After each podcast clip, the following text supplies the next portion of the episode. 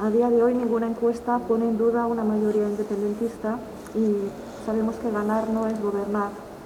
¿No teme que le pueda ocurrir como en esas Arrimadas en 2017? ¿Y si el efecto Illa queda en un bluff Illa? Bueno, eh, yo voy a ganar y voy a gobernar, fíjese. Yo he ido diciendo en este inicio de campaña que si yo gano las elecciones no me iré, no me marcharé yo, vuelvo a Cataluña, no, no, no voy a marcharme. Y, yo creo que hay una mayoría muy amplia de ciudadanos en Cataluña, eh, de catalanes y de catalanas, que quieren pasar página, que dicen que ya basta con lo que hemos vivido estos 10 años, eh, con prioridades equivocadas, con un gobierno bloqueado y paralizado, y que hay que abrir un tiempo nuevo. ¿no? Eh, además, nos, eh, nos estamos asistiendo a la mayor pandemia en 100 años, en un siglo, ¿no?